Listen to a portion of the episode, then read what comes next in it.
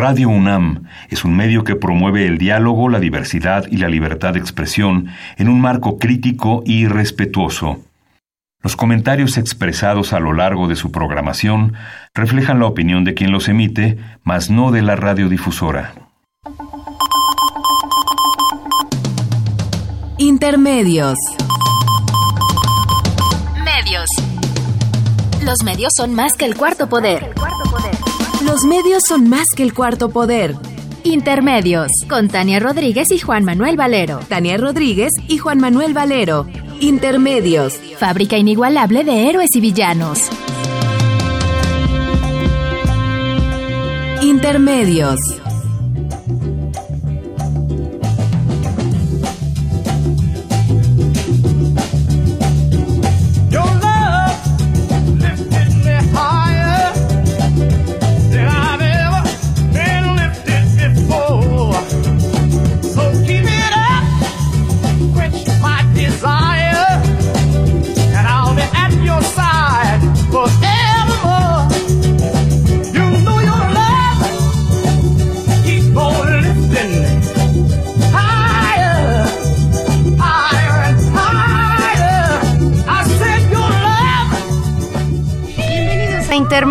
Hoy jueves 3 de mayo del 2018. Los saludamos Tania Rodríguez. Y Juan Manuel Valero con el gusto de poderlo hacer a través de los micrófonos de Radio UNAM.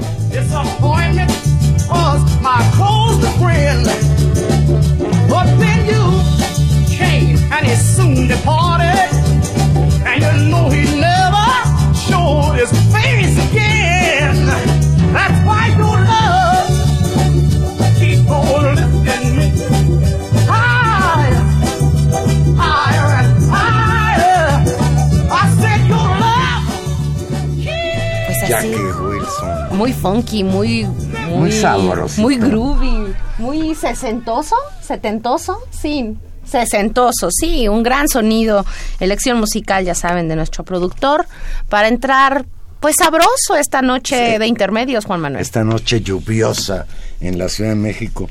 Pues Tania, estos últimos días han estado cargaditos en lo que se refiere a la contienda por la presidencia de la República. Ayer salió publicada la primera encuesta después del debate, la del periódico Reforma. Ahora vamos a comentar sobre la misma. Ayer renunció el presidente del PRI, eh, el presidente nacional del PRI, el señor Enrique Ochoa Reza, y hoy em, se hizo todavía más grande el conflicto entre el candidato de Morena y un grupo de empresarios. Pues de eso vamos a platicar hoy aquí en Intermedios. Llámenos, estamos en vivo 55 36 89 89. Díganos cómo va viendo esta segunda ronda de la campaña política. Ya estamos a menos de 60 días. Ya vamos a la segunda menos de dos meses del crucial primero de julio. Pues ayer se publicó la esperada encuesta del periódico Reforma posterior al debate de acuerdo con el barómetro electoral Bloomberg, esta empresa que hace, pues que resume las encuestas, las demás encuestas, cubre las elecciones en México y mide cotidianamente la intención del voto efectivo. De acuerdo con la encuesta de reforma, Anaya cierra la brecha después del debate y Andrés Manuel López Obrador se mantiene en la punta con los mismos 48%. Leo textual, la primera encuesta importante tras el debate presidencial ya salió y confirma la percepción de que el número dos en las encuestas, Ricardo Anaya del PAN, ganó algo de impulso luego del choque, así le llaman al primer debate, sí, sí fue un choque, a pesar de que Andrés Manuel López Obrador mantiene todavía una significativa ventaja. Casi no editorializa reforma, ¿no? Es una, es una manera de redactar muy neutra, ellos simplemente caracterizan los puntos, es una cosa muy impresionante, por supuesto estoy siendo Los datos interesantes de esta encuesta. Ricardo Anaya incrementó su intención del voto efectivo al 30%, reduciendo la brecha con el favorito a 18 puntos. Le llevaba 22, ahora le lleva 18 de acuerdo con esta encuesta. Eh, el señor José Antonio Mí del PRI ocupa el tercer lugar ya con un muy lejano 17% y los llamados independientes Margarita Zavala bajó del 5 al 3% y Jaime Rodríguez Calderón 2%. Yo no me imagino a nadie que encuesten y que diga que va a votar por el Bronco, pero bueno, de todo hay en la viña del Señor. Alguien que le que le guste cortar manos o Algo así, Juan Manuel.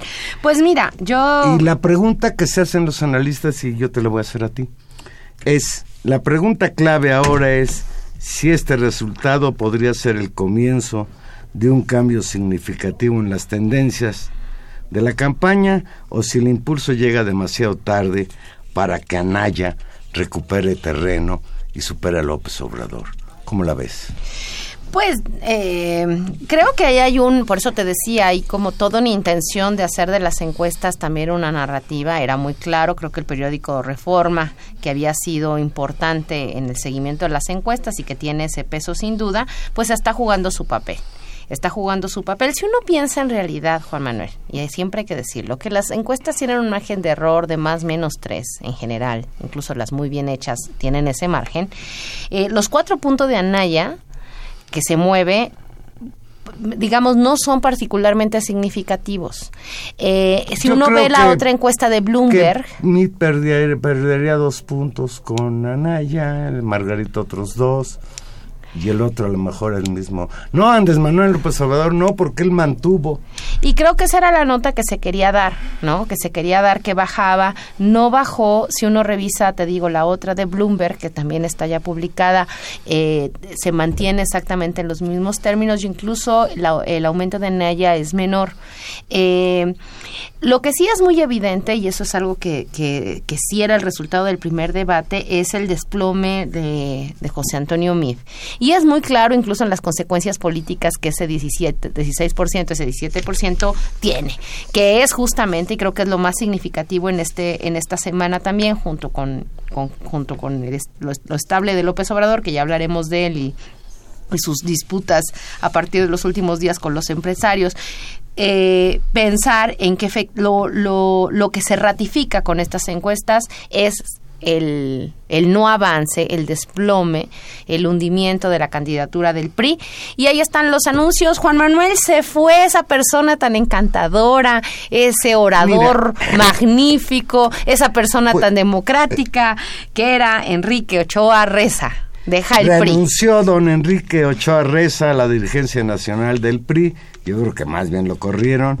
Lo reemplaza René Juárez Cisneros, el gobernador de Guerrero, y dicen los que conocen las entretelas del PRI, que es un tipo muy cercano a Miguel Ángel Osorio Chong, incluso fue subsecretario de gobierno en la Secretaría de Gobernación en este mismo sexenio. Yo también difiero de ti. Yo creo que vamos a extrañar al pintaresco clavillazo y a sus exabruptos cuando contra el señor López. Se fue el señor Ochoa yo creo que esta es una de las consecuencias, pues, de que la campaña de el candidato del PRI, pues, no levanta. A 60 días del primero de julio, Juárez Cisneros llega de emergente a la dirigencia del PRI para salvar, entre comillas, la campaña de José Antonio Mit y algunos dicen que a lo mejor para acabarla de sepultar. Pues sí, eh, me parece que, puede ser eso o para mantener en ciertos niveles estables al propio partido. Creo que va a ser muy interesante si la operación política se traduce en un apoyo general a MID y creo que eso es el debate en el que están los, los analistas, es decir, a centrar en la campaña presidencial o en realidad toda la operación política del partido se va a localizar en garantizar ganar distritos para mantener representación política. Es decir, una de las cosas que llevamos Gobernaturas, Gobernaturas está muy difícil, muy, muy difícil. Están muy atrás en, en casi todos los estados, salvo en Yucatán, eh, pero van a tener que tratar de controlar pedazos de, de territorio nacional. Se juegan una enorme cantidad de, de espacios de votación y de representación en estas elecciones. La concentración electoral, que era algo que por años habíamos pensado que qué iba a pasar con el sistema político mexicano cuando se concentraran elecciones. Ustedes recordarán que nuestro calendario electoral por muchos años era absolutamente dispar y teníamos elecciones en distintos estados eh, todo el tiempo, todos los años teníamos elecciones y conforme han pasado estos, estas última década tal vez, se han ido homologando las elecciones a, a, a los mismos periodos electorales nacionales o a los legislativos. Y eso puede tener en esta ocasión eh, con eh, consecuencias terribles para, para el PRI. Creo que ahí hay una discusión. Eh, los corrillos políticos, Juan Manuel, esta semana y particularmente a partir de ayer, en estos días, cuando se veía venir los ajustes en la campaña, han empezado a hablar de la crisis interna del PRI y de esta lógica del sálvese quien pueda que pueda empezar a operar en los grupos locales.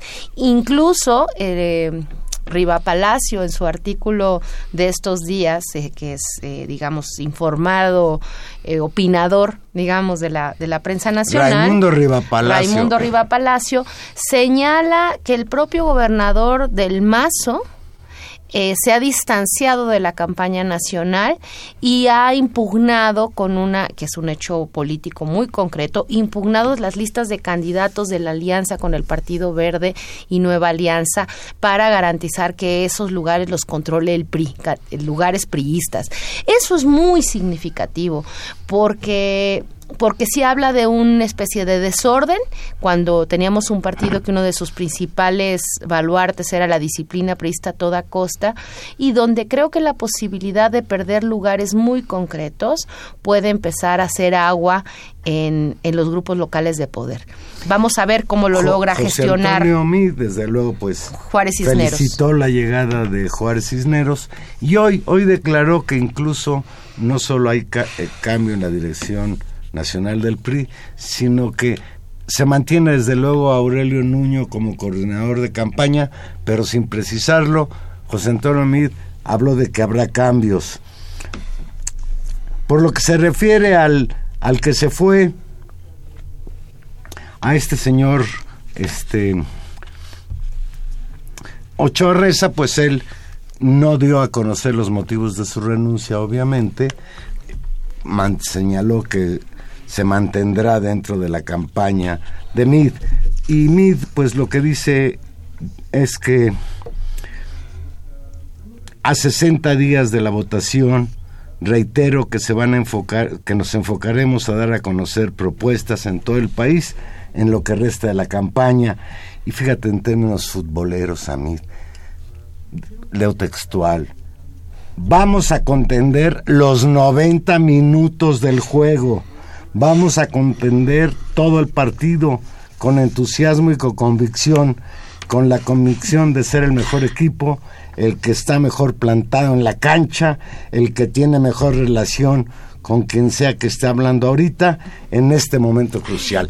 Y aquí es el dato importante, independientemente de que, híjole, Mid como que anda fuera de la realidad, es que él dice que sigue, que no va a haber declinación por Anaya ni cosa que se le parezca. No, no puede haberla en términos formales y sería una catástrofe para el partido en términos de su reproducción política. Si lo que se está jugando el PRI ahorita, yo creo que para buen para buena parte de sus dirigentes y de sus grandes caciques no es si gana o no gana la presidencia, porque incluso ellos ya aprendieron que pueden vivir sin la presidencia.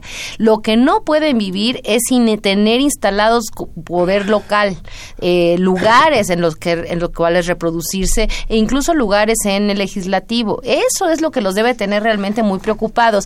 Ahora, eh, lo que es muy interesante de de Mid también es, me parece, y con la continuidad incluso de Aurelio Nuño, es eh, la continuidad de no ruptura con Enrique Peña Nieto. Es decir, creo que lo que es muy interesante aquí es que hay un fragmento del PRI que en realidad se distancia para cuidar sus propios intereses. Me parece eh, sorprendente lo de Del Mazo y lo que sucede en, en el Estado de México o lo que sucedió y vimos suceder en Chiapas con una tensión verdaderamente fuerte. Y eh, es el PRI, digamos, es ese PRI de base que se separa y MID que está en esa situación en buena medida por su cercanía a Enrique Peña Nieto, lo que no hace es corregir esa distancia. Sigue absolutamente amarrado a ese grupo y mantiene y ese es un signo muy claro, no solamente sus declaraciones, su discurso, toda su, su, su incapacidad de diferenciarse, sino, por ejemplo, mantener a Aurelio Nuño. ¿No? Pero mira, yo creo que Mit sí ha intentado deslindarse, no es fácil porque pues ni modo de que hables mal de quien te puso, pero con esta idea de que él no es un candidato, no es un militante del PRI, sino un candidato ciudadano, etcétera, como si, como que insiste además en decir que lo que importan son los hombres, no los partidos, un poco queriendo decir, bueno, todos los priistas son corruptos, pero yo no, que ese ha sido más o menos el mensaje persistente de mí. Juárez René Juárez agradeció la confianza de Mid y de leo textual, vengo de la entraña propia del PRI, lo cual es cierto. Es un priista, más priista, René Juárez Cisneros, que lo que era el señor Enrique Ochoa. Pues el grupo político de Guerrero, ¿no? Por eso te digo, es un político, y además dicen que es muy cercano a Osorio Chong, de los viejos grupos locales del PRI. Es decir, por eso mi pregunta... Otros dicen que está ahí porque es un mapache extraordinario y para lo que se viene, pues... Bueno, no se, no se oponen, no, no, son, no son, no se oponen las, las, las, este, las identidades. El tema es qué es lo que le va a importar al PRI y en la operación política, ganar y afianzarse localmente en pequeños espacios o soportar la campaña de MIT. Creo que eso es lo que es determinante. Y, remata René Juárez, dice que nadie se equivoque porque MIT tendrá todo el respaldo del PRI sin simulaciones. Ay, y a... Pues nadie le preguntó. Esa aclaración también es un poco sin simulaciones. ¿Qué significa? ¿Que había simulaciones antes? Sí. Oh, sí. Ahora, que tú tengas que estar aclarando estas cosas, Juan Manuel, ya está muy mal. Y ahora que usabas la metáfora, ya iba a ser un, un comentario de muy mal gusto, conste que para mí misma que esta frase de voy a contener los 90 minutos y estamos con todo, bueno, no es una declaración de Mid, no del director técnico de los Pumas. que ah, ni hables de eso, que ayer por fuimos realmente que ayer fue una No, no queremos olvidarlo, por eso te digo que es de muy mal gusto. Ayer también todo se hizo ayer. Ayer José Antonio Mit rechazó una vez más de manera determinante que vaya a declinar o renunciar a su candidatura presidencial. Leo textual al candidato del PRI. Sigo hasta el final porque estoy convencido de que soy la mejor alternativa. Esto lo aseguró ante la Cámara Nacional de la Industria de Radio y Televisión, la, CIRT. Igual rechazó sumarse a la campaña del panista Ricardo Anaya, bajo ningún concepto con nadie. Somos la mejor alternativa que le da al país confianza. En el encuentro realizado en los salones de la Expo Santa Fe, el candidato presidencial del PRI reconoció que hay un malestar social y una gran frustración en contra del gobierno de Enrique Peña Nieto, pero manifestó que vale la pena generar conciencia a través de propuestas y fíjate, aseguró que no hay partidos sino políticos buenos y malos. Ah, pues menos mal. Sí, no, no, no hay forma, ¿no? También reconoció que hay políticos que deben de estar en la cárcel, muy bien, pero propuso recuperar la honorabilidad del servicio público para dignificarlo. José Antonio Mid no desconoció las encuestas que lo ponen en un lejano tercer lugar, pero argumentó que estas no definen una elección y que solo son un retrato de un momento y que aún faltan casi dos meses para que acabe la elección y como diría, ¿te acuerdas que siempre decía eso Cuauhtémoc Cárdenas? La verdadera encuesta es, ¿no? Los resultados finales, ¿te hoy, acuerdas que hoy decía en eso? entrevista, hoy en entrevista con Es el Radio día de la elección. eh, el flamante nuevo presidente que por cierto interino del PRI dijo exactamente lo que dices. Las encuestas de ahora son la fotografía de un momento. La encuesta definitiva se verá el primero de julio. Bueno, y por y supuesto eso dicen siempre los que van en último lugar, Claro, es un y- lugar y- común. Y, bueno, y hay una parte en que pues sí bueno, no cierto, razón. no va en último lugar, señor Mif. El último, el último, el último. Existen Margarita Zavala y el Bronco, el señor Jaime Rodríguez Calderón. Vamos a hacer una pequeña pausa y aquí regresamos. Recuerde que estamos en vivo. Llámenos 55 36 89 89 o Lada sin costo 01800 50 52 688.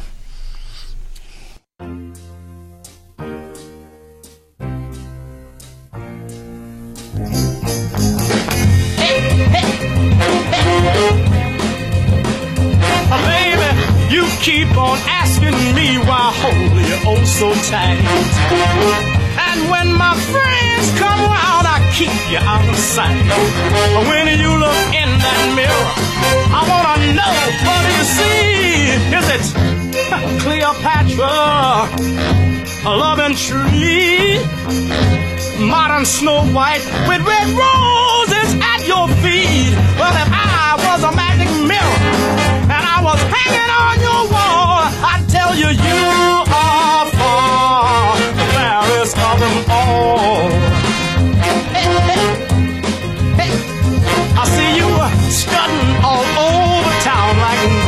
chosen few. What you think is a sexy walk, it looks more like a. Now when you look in that mirror, I wanna know what you see? Aquí estamos de regreso. Miss Universe. Y ahora, para, para que no sienta el señor Mid que somos desequilibrados en nuestros comentarios, vamos con Anaya. Ricardo Anaya se siente ya el único candidato que puede vencer a López Obrador. Pasó de amenazar con meter a la cárcel al presidente Peña Nieto a buscar su, un acercamiento para pactar la declinación de José Antonio Meade. Y ahora se proclama como el candidato viable en la búsqueda del llamado voto útil, proveniente de los priistas y de los simpatizantes de Margarita Zavala y el Bronco, con Jorge Castañeda, que anduvo, que, que anduvo en la campaña de Fox y llegó incluso a secretario de Relaciones Exteriores de él, están tratando de replicar el voto útil del año 2000. Nada más que hay una diferencia sustancial. El voto útil del año 2000 era para sacar al PRI, y digo textual lo que decía Fox, a patadas de los pinos. En cambio hoy está fabricando el PAN o el Frente Este por México un voto útil en contra pues, del candidato de oposición al PRI y ahí me parece que algo no funciona. No sé cómo lo ves tú. Sí, pues está, está muy difícil y, pasa por, ¿qué te diré? Por un asunto de identidades. El primero, el, el candidato Anaya, pues tiene un problema discursivo eh, grave de diferenciación. Es decir, al final tú lo has escuchado hablar sobre política económica y marcar alguna diferencia con lo que se han hecho en los últimos años, no. Tal vez uno de sus temas importantes fue el tema de la corrupción, donde ahí creció, incluso ahí logró desbancar a Margarita, así fue donde logró colocarse, te acordarás, con el tema del fiscal carnal y este tema de, de- de defensa de, ese, de esa agenda, pero fue golpeado abiertamente por pues por el gobierno federal al acusarlo a él mismo de actos de corrupción y ahí no se ha continuado. Que por cierto ya eso como que ya pasó, ¿no? Y eso es lo Yo que te iba a decir. Que la PGR ya le dio carpetazo. Bueno, por yo- ahí leí un artículo muy interesante en en la revista Proceso de Carrasco, mi, mi, mi Carrasco, que dice que de qué se queja de la amnistía el señor Anaya, si ya le dieron su amnistía adelantada, la PGR ya no va a investigar la supuesta triangulación de dinero para lavarlo y el asunto de la nave industrial, etcétera. Bueno, y por un lado, yo fíjate que iba a decir lo contrario, no solamente es que el gobierno federal dejó de investigar al, al compañero Anaya, ¿no? Al candidato Anaya, sino que eh, Ricardo Anaya ha moderado profundamente su discurso con respecto, digamos, a la, a la, virulencia anticorrupción que lo colocó en los primeros tiempos y que lo llevó a este incluso eh, situación discursiva de decir que iba a meter a la cárcel a Peña Nieto. Todos los recordarán que fue como al inicio o poco antes de asumir eh, la candidatura, al inicio de su candidatura. Ha bajado ese tono. Entonces, no solamente el tema de la corrupción salió por la vía de la PGR, sino que también se desdibujó en buena medida del discurso de Anaya. Ahora ha centrado sus baterías en eh, hablar de, eh, de, de, Andrés Manuel López Obrador. Hoy no sé, Juan Manuel, si tú también viste en las redes sociales un fragmento que estuvo circulando mucho sobre una participación de Castañeda en un evento en el que habla sobre la corrupción. Y entonces dice palabras más palabras menos no bueno en Sedesol hay corrupción eso lo sabemos es un uso y costumbre es natural es casi dijo no sí normaliza eso es así es un dato dado es decir en este tono siempre de, del que lo ha visto ya todo y, y no se conmueve no con se nada y no, ¿no? se escandaliza de nada que es en buena eh, el tono que generalmente usa eh, Castañeda, pues que es uno de los principales promotores de Anaya y que en buena medida trata de reconstruir, y ahí es algo que uno en la historia tiene que aprender, nunca, nunca, nunca la misma historia funciona eh, bien dos veces, eh, la idea del voto útil. ¿No? Y del peligro y de constituir un, un bloque de cambio. Ahora, habría que recordarle justamente a Castañeda que tal vez la idea del voto útil funcionó en aquel lejano 2000, Juan Manuel, porque lo que movilizaba era una idea de cambio, una idea y un de cambio. hartazgo hacia el PRI. Claro, y una idea profunda de cambio. En este caso, eh, quieren movilizar la idea del voto útil para garantizar finalmente un statu quo en los mejores términos de, del discurso, es decir, en, en, la conformación de una política económica, de una manera de gobernar, incluso de un mismo discurso. Entonces es muy difícil que la idea de cambio de la que quería disputar Anaya pueda hacerla sin vinculándose al PRI. Ese es el paso que es muy complicado y es un dilema que tiene la campaña de Ricardo Anaya. Porque mira, en lo que se refiere a Margarita Zavala y al Bronco, pues en realidad sí es cierto que traen entre los dos el 5%, con eso no le alcanza a Anaya para alcanzar a López Obrador. Entonces, desde luego, su lucha en donde va a tener, dar todo su empeño en estos dos meses que faltan, es tratar de convencer a los priistas de que cambien su voto y voten por él. Y yo de eso no estoy tan seguro, porque hablar del PRI es de hablar de muchos PRIs, de muchos sectores, y algunos de los sectores del PRI sobre todo el sector popular, el sector de los trabajadores, pues son sectores que les provocaría muchísimo problema que les dijeran sus dirigentes, señores, el bueno es Ricardo Anaya del PAN.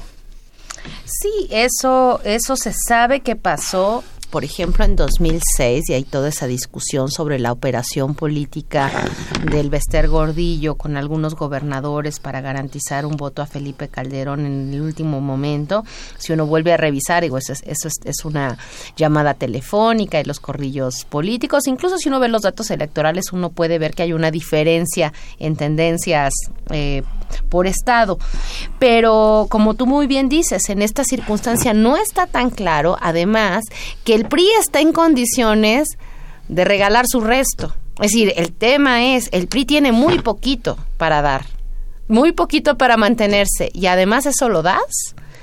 es complicadísimo Sí, para sí. la reproducción Si política de un partido. priista en lo oscurito manda a sus cuadros a votar por el PAN, sí está en un serio problema el PRI.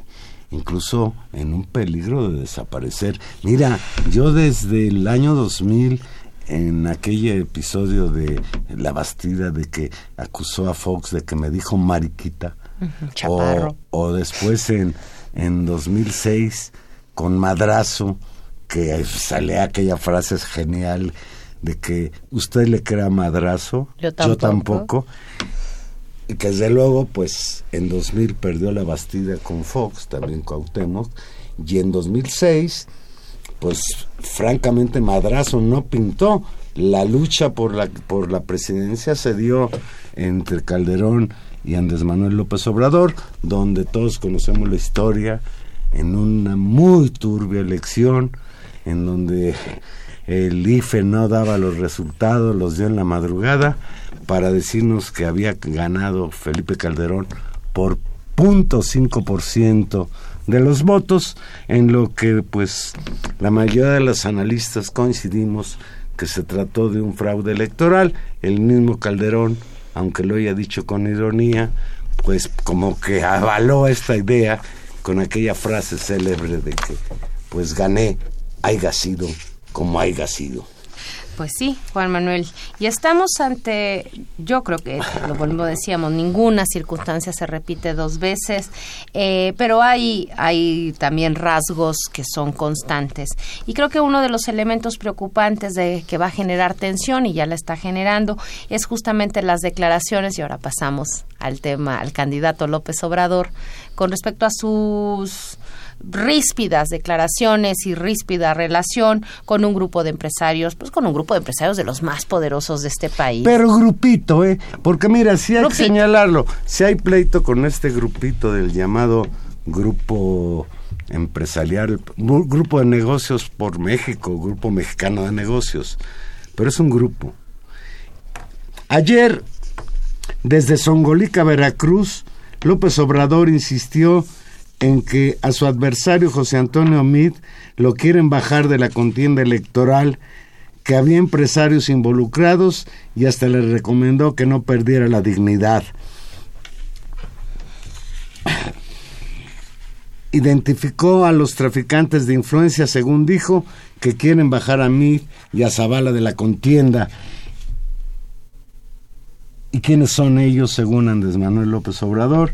Pues se trata de Claudio X González, Alberto Balleres del Grupo Val, Germán Larrea del Grupo México, los mineros, Eduardo Tricio del Grupo Lala, los lecheros, y Alejandro Ramírez de la cadena monopólica de cines Cinépolis. A estos identifica eh, Andrés Manuel López Obrador como un grupo de empresarios que incluso fueron a visitar a Peña Nieto o acompañaron a Peña Nieto para convencerlo de que a su vez convenciera al señor José Antonio Mir de ceder para que Anaya se convirtiera pues propiamente en el único candidato opositor a López Obrador. Y ahí hay que, ah, y ahí hay algo muy interesante, Juan Manuel, que efe- eh, ¿Te asusta a es- ti el pleito entre López Obrador y estos Bueno, empresarios? No, pues a mí, ahora sí que a mí, ¿por qué tendría que asustarme?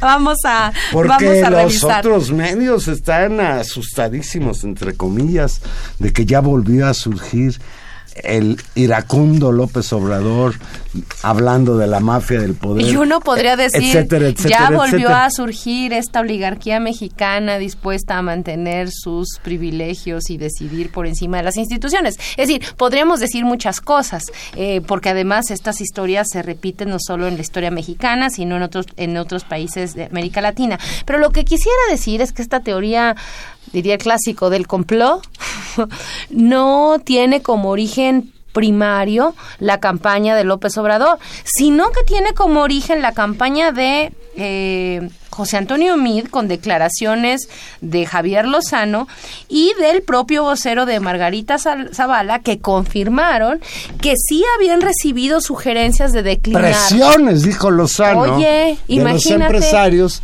para que se dieran su candidatura. Bueno, no, no se dé su candidatura, ya no pueden.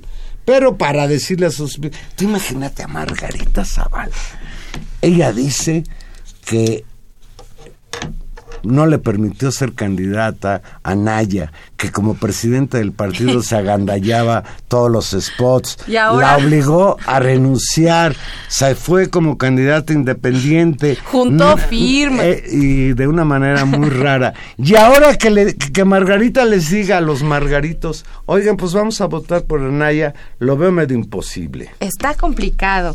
Y, y ese, es, ese es el escenario. Pero hay una cuestión que sí es más grave. Mira, yo creo que, desde luego, pues en política se vale todo, dicen. Yo creo que ahora estos dos meses van a ser de un golpeteo atroz. Yo no sé si haga bien o haga mal Andrés Manuel López Obrador en responder tan virulentamente a lo que él define como guerra sucia. Yo creo que los empresarios tienen derecho a manifestar su posición respecto a por quién quieren votar. A lo que no tienen derecho es a generar una campaña de guerra sucia como esta que, que, está teniendo lugar con respecto al, famo- al famoso documental sobre el populismo en América Latina. Bueno, esa, esa, ahora, ahora hablamos del documental y del populismo, Juan Manuel. Sobre esta idea, los empresarios tienen derecho a opinar, por, por supuesto que como ciudadanos tienen derecho a opinar y a y, eh, hablar de sus preferencias. Eh, pero hay una diferencia sustantiva en términos de eh, las presiones que pueden ejercer. ¿No? de las de las presiones que ejercen y también de la cantidad de recursos que tienen a mano. Es decir, una organización como Mexicanos Primero, antes de hablar de los de lo del populismo, quisiera poner el ejemplo del spot este de los niños, ¿no? En el que hablan de la reforma educativa y todo este tema que ha puesto Mexicanos Primero desde hace muchos años. Eh, uno podría decir tiene derecho a pronunciarse con respecto a ese tema podríamos decir, tienen derecho. Eh, están siendo absolutamente di- dirigidos en contra abiertamente de un candidato. En este caso no, es mucho más sutil la interpretación, pero uno podría decir no. Pero entonces, bueno, como cualquier ciudadano tienen derecho a expresarse. El tema es que no cualquier ciudadano, Juan Manuel, puede pagar una política de medios y de spots. El tema es que no cualquier ciudadano tiene acceso a los medios de comunicación. El tema es que no cualquier ciudadano puede hacer que en todos los cines del país ahora te tengas que chutar ese spot. Esa es la diferencia. No, y- y es una diferencia de poder. Y la otra es, una vez que ellos expresan sus posiciones políticas, todos los demás, al igual que ellos, tenemos derecho a expresar y a hacer críticas, nuestra opinión política sobre de ellos. Entonces creo que también hay una especie de hipersensibilidad, porque ellos pueden opinar, pero no se les puede decir nada. Ahí es donde Hoy creo que tampoco subió de bien. tono la confrontación. López Obrador responsabiliza al Consejo Mexicano de Negocios de la tragedia nacional, guerra sucia, secuestro del gobierno, robo, etcétera. El candidato de Morena señaló que el Consejo Mexicano de Negocios se opone a que haya un cambio de régimen en el país y por eso subrayó han colaborado en los fraudes electorales.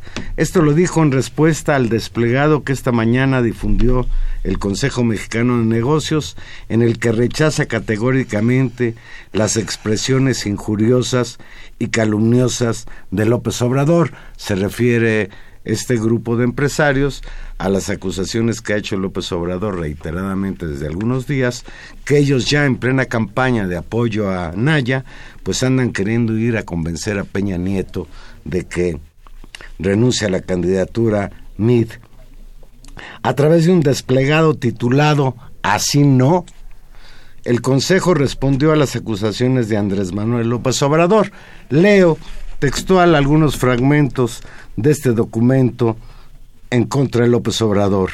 Condenamos que un candidato a la presidencia de la República recurra a ataques personales y a descalificaciones infundadas. Es preocupante que alguien que aspira a ser presidente de México denoste, perdonen señores, no es denoste, es denueste a quienes no comparten sus ideas. Viene del verbo irregular denostar. Sigo leyendo a los empresarios. Estamos siempre abiertos al diálogo con todas las fuerzas políticas para buscar soluciones a los múltiples problemas que enfrentamos y aprovechar las oportunidades que tiene nuestro país. Pero exigimos respeto, no es denigrando ni calumniando como se establece y fortalece una relación constructiva y de confianza con el sector productivo y empresarial de México, subrayan. Y López Obrador responde en estos términos. Se sienten, se sienten los dueños de México. Tienen confiscadas a las instituciones. El gobierno está secuestrado por esta minoría rapaz. Es un pequeño grupo que hace y deshace. Son los que mueven los hilos y ni siquiera dan la cara. Así se los dijo. En el marco de su participación en la 59 Semana Nacional de Radio y Televisión, que se realiza en la Expo Santa Fe, destacó que ese grupo de empresarios está haciendo política y apoyando a otros candidatos, además está promoviendo y financiando la guerra sucia. Luego lanzó lo que piensa es que lo que pienso es que le han hecho mucho daño al país porque ellos son responsables de la tragedia nacional en el grupo, es el grupo que se opone a que haya un cambio, no quieren que haya un cambio de régimen. Finalmente destacó que lo que necesita México es que haya Estado de Derecho y que haya legalidad, pero consideró que los que invocan al Estado de Derecho son los principales violadores de las leyes. Yo no me imaginaba, Tania, y quiero tu opinión, que a esas alturas del partido llegara a una confrontación tan fuerte Andrés Manuel López Obrador con este sector del empresariado mexicano, independientemente pues de que ellos han manifestado abiertamente, algunos de ellos fueron los promotores de este video al que hace referencia los niños, que por cierto me extraña mucho que el Instituto Nacional Electoral no haya dicho nada al respecto, independientemente de, otras consideraciones, por el uso de unos niños en las campañas Ay, Bueno, y el pobre niñito del na na na na, na del movimiento naranja. También. Pues sí. Ahí estamos con los niños. Pero eh, sobre esto, mira, eh, puede ser que sea una un exabrupto, pero yo creo que más bien aquí lo que hay es una decisión política. Eh, me parece que esta idea de que el PRI se, se, ha retrasado tanto y la tentación abierta que se está dicha por, por mil voces, es decir, no es, no es un secreto a voces este llamado a la articulación de un bloque, diríamos, en defensa de ciertos principios de política neoliberal y anti López Obrador a que se conformara, lo que supone, digamos, mantener eso. ¿Quiénes son los interesados además de las cúpulas partidistas?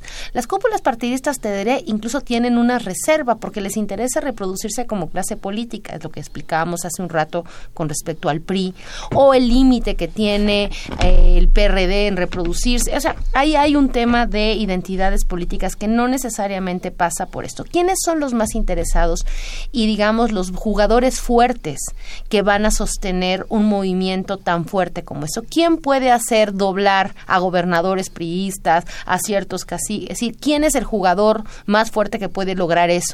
No son, obviamente, ni los presidentes de los partidos. Te diría que incluso creo que no es ya el presidente de la República ni los poderes locales de estos partidos. Son estos grupos digamos, importantes de interés y de poder los que están presionando en esos términos. Entonces, ¿con quién al final es con quien es el último enfrentamiento? No en el marco realmente del, de la lucha electoral, sino del poder político del control del país, eh, pues son con ellos. Y me parece que eh, lo que hay es una decisión de poner un poco lo que pasó con el aeropuerto, me da la impresión. Es decir, ser muy duro y después decir, bueno, si quieren podemos negociar dos, tres cosas.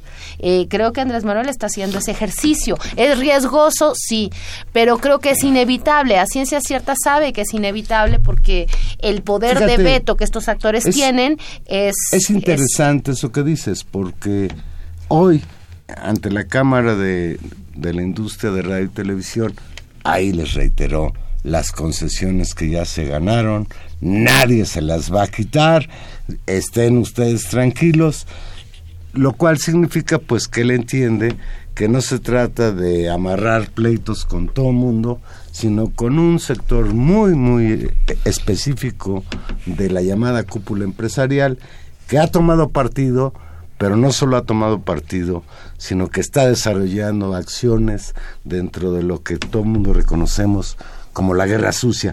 Fíjate, ahora que hablaste de Peña Nieto, que ya como que se hizo más chiquito, ¿no? Peña Ay, Nieto sí, se está haciendo chiquito. Desapareció. El presidente Enrique Peña Nieto negó tajantemente que esté negociando la supuesta declinación del candidato del PRI a la presidencia de la República.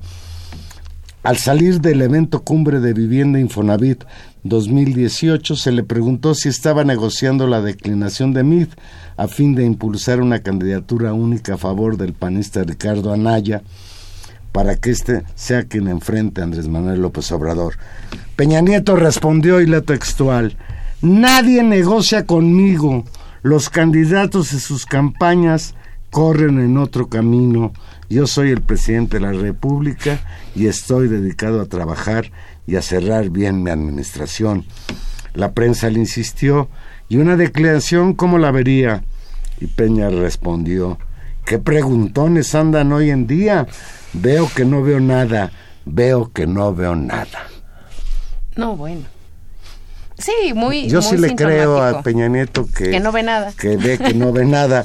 Pero, pues al menos defiende la idea de que no está poniendo de rodillas al PRI frente a Naya en la idea de que pues ya del males, de los males el menos. Si no va a ganar el PRI, que gane el PAN. Te digo, complicado. Si el PRI no estuviera tan fíjate, bajo. esta idea del voto útil, estas expresiones de el señor Castañeda, el ¿cómo le llaman a Castañeda? El consejero est- estratégico de la campaña, sí. ¿Eh? No cualquier cosa, Valero.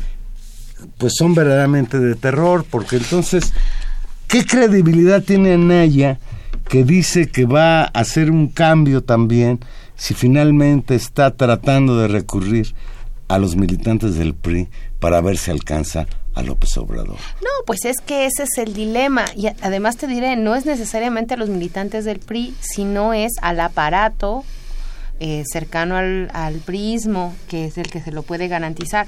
Eso es su- el, el dilema más complicado que tiene Anaya y que tendrá que resolver. Ahora, este escenario, así como está Juan Manuel, pues todavía le falta un, tra- un trecho por recorrer, por recorrer. Vamos hacia el y segundo del plato debate. a la boca se cae la sopa. Sí, también, Y eso no anden diciendo, señor López Obrador, que este arroz ya se coció porque a veces se va a quemar. Fíjate, yo ya hablando de López Obrador, a mí me pareció que estuvo muy mal en el primer debate, ya hablamos al respecto, que incluso esa cosa que dijo, que él no, no iba a preparar el debate porque andaba ayudándole a su hijo a juntar las estampitas de Panini. todos confiamos en que ya esté lleno el álbum, que ya, que ya esté todo Ya hay, bien hecho. ya hay gente en Twitter que le propone a López Obrador una reunión para intercambiar estampitas. Pero que ya Pero al margen es consideraciones.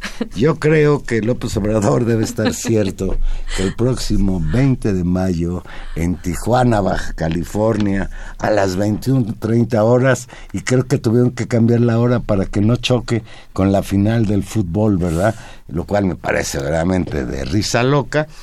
Pues ese día será el segundo debate, un debate que va a tener características distintas al que ya vimos eh, en días pasados, porque ahora creo que va a haber Público. hasta intervención del público. Y bueno, pues López Obrador tendrá que saber que si el primer debate fue todos contra López Obrador, pues hoy va a ser una verdadera emboscada este, este segundo debate. Como, como, como interesante va a, ve- va a ser, Juan Manuel, ver esta especie de segundo round entre la op- opinocracia nacional y Andrés Manuel López Obrador, que se llevará a cabo hoy por la noche. Regresa este programa de análisis en Televisa Tercer Grado y pues su primer invitado es Andrés Manuel López Obrador. Y lo digo como segundo round porque todos vimos también este, este duro debate que se dio entre los periodistas de Milenio y el propio candidato de Morena. Entonces vamos a ver. Jamás me imaginé, Tania, Ajá. que ibas a concluir el programa hoy. ¿Con eso? Invitando a la gente a ver No Televisa. estoy invitando a ver Televisa. El es nuevo un te- político. es una broma. El nuevo tercer grado 2018, como ellos lo titulan, regresa al aire con Fíjense, hubo unos cambios simpáticos de los de los llamados integrantes de tercer grado. Sigue Leopoldo Gómez, vicepresidente noticiario de Televisa, como el moderador. Sigue Carlos Loré de Mola. Sigue Joaquín López Dóriga. Pero los nuevos son Leo Zuckerman, Sale Denise Merker. René. No, Denis Merker sigue. Ah, sigue. Ah, pues no me dijiste. René Delgado. Sale Ciro Raimundo. Riva Palacios Sale Carlos Marín. y Denis Merker. Y no sé si para fortuna del peje o para desgracia del peje, ya no estarán en tercer grado ni Adela Micha, ni Carlos Marín, Pues lo que ni el Ciro Gómez Leiva. Por motivos obvios, pues Ciro Gómez Leiva ya anda imagen. con las imágenes, creo que Adela Micha también. Creo que Y- ya no.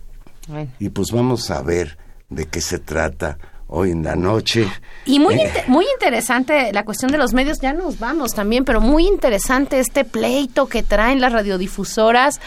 Ah, por- que andan acusando a Radio Centro de que y la da compra- dinero para que la gente diga que oiga esa estación. Y dice Radio Centro que es al contrario y que reta a las otras radiodifusoras a que las empresas que, que dependen de medir el rating pues sea con criterios transparentes y claros. Esto es muy interesante, Juan Manuel, lo de, los, de las mediciones de rating, porque bueno, todos sabemos que de eso depende en buena medida el precio del tiempo de los anunciantes, es decir, en cuánto cuánto vale el minuto en radio. Eso es Sí, muy en función del número de, de radioescuchas. a ver, es muy extraño que este, que este tipo de temas lleguen a la opinión pública. Seguramente hay muchísimas tensiones por la disputa de ese mercado.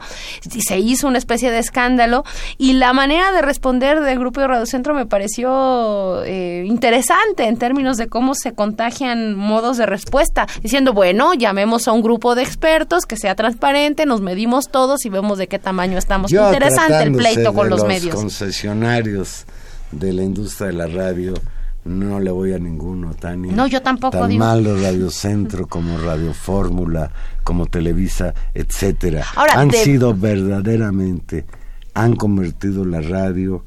Antes se hablaba de que los que vendían música eran radiodifusoras payoleras. Pagabas payola para que pusieran tu disco Tu hasta, hasta que la gente lo escuchara. Y así pasa ahora. La payola política es verdaderamente un cuento de terror.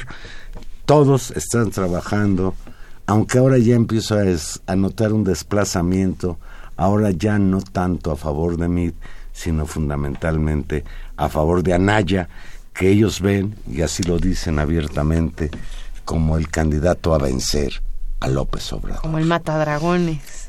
¿no? como el matadragones. Ese, ese es, esa es la idea de Anaya.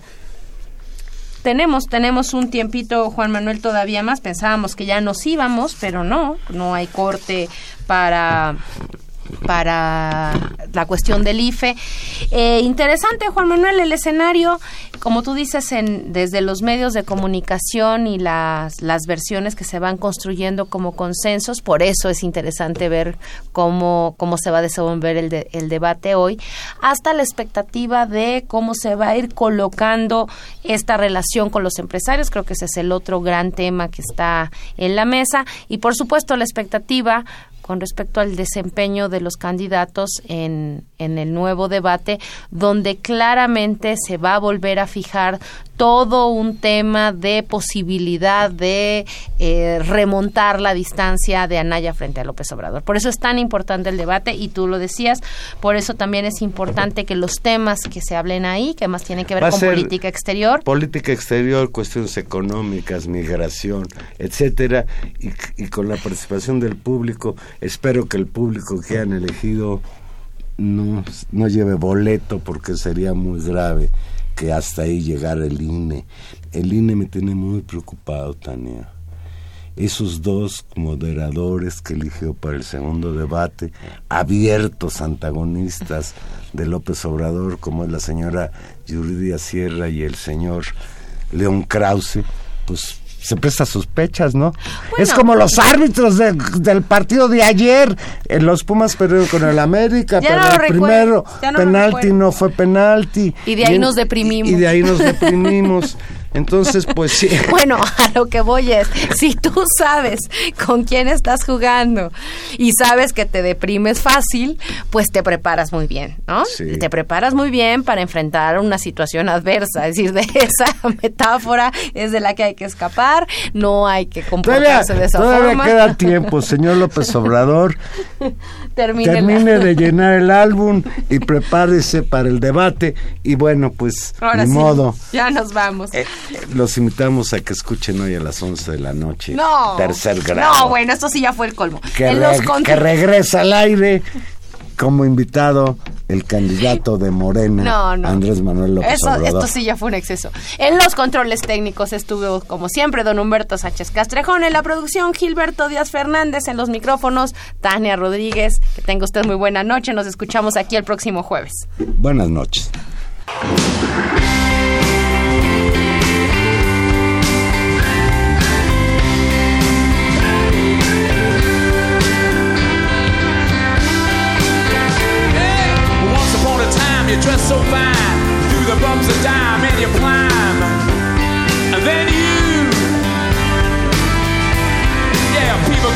everywhere I die, you're bound to fall. They thought that they were just uh, kidding you.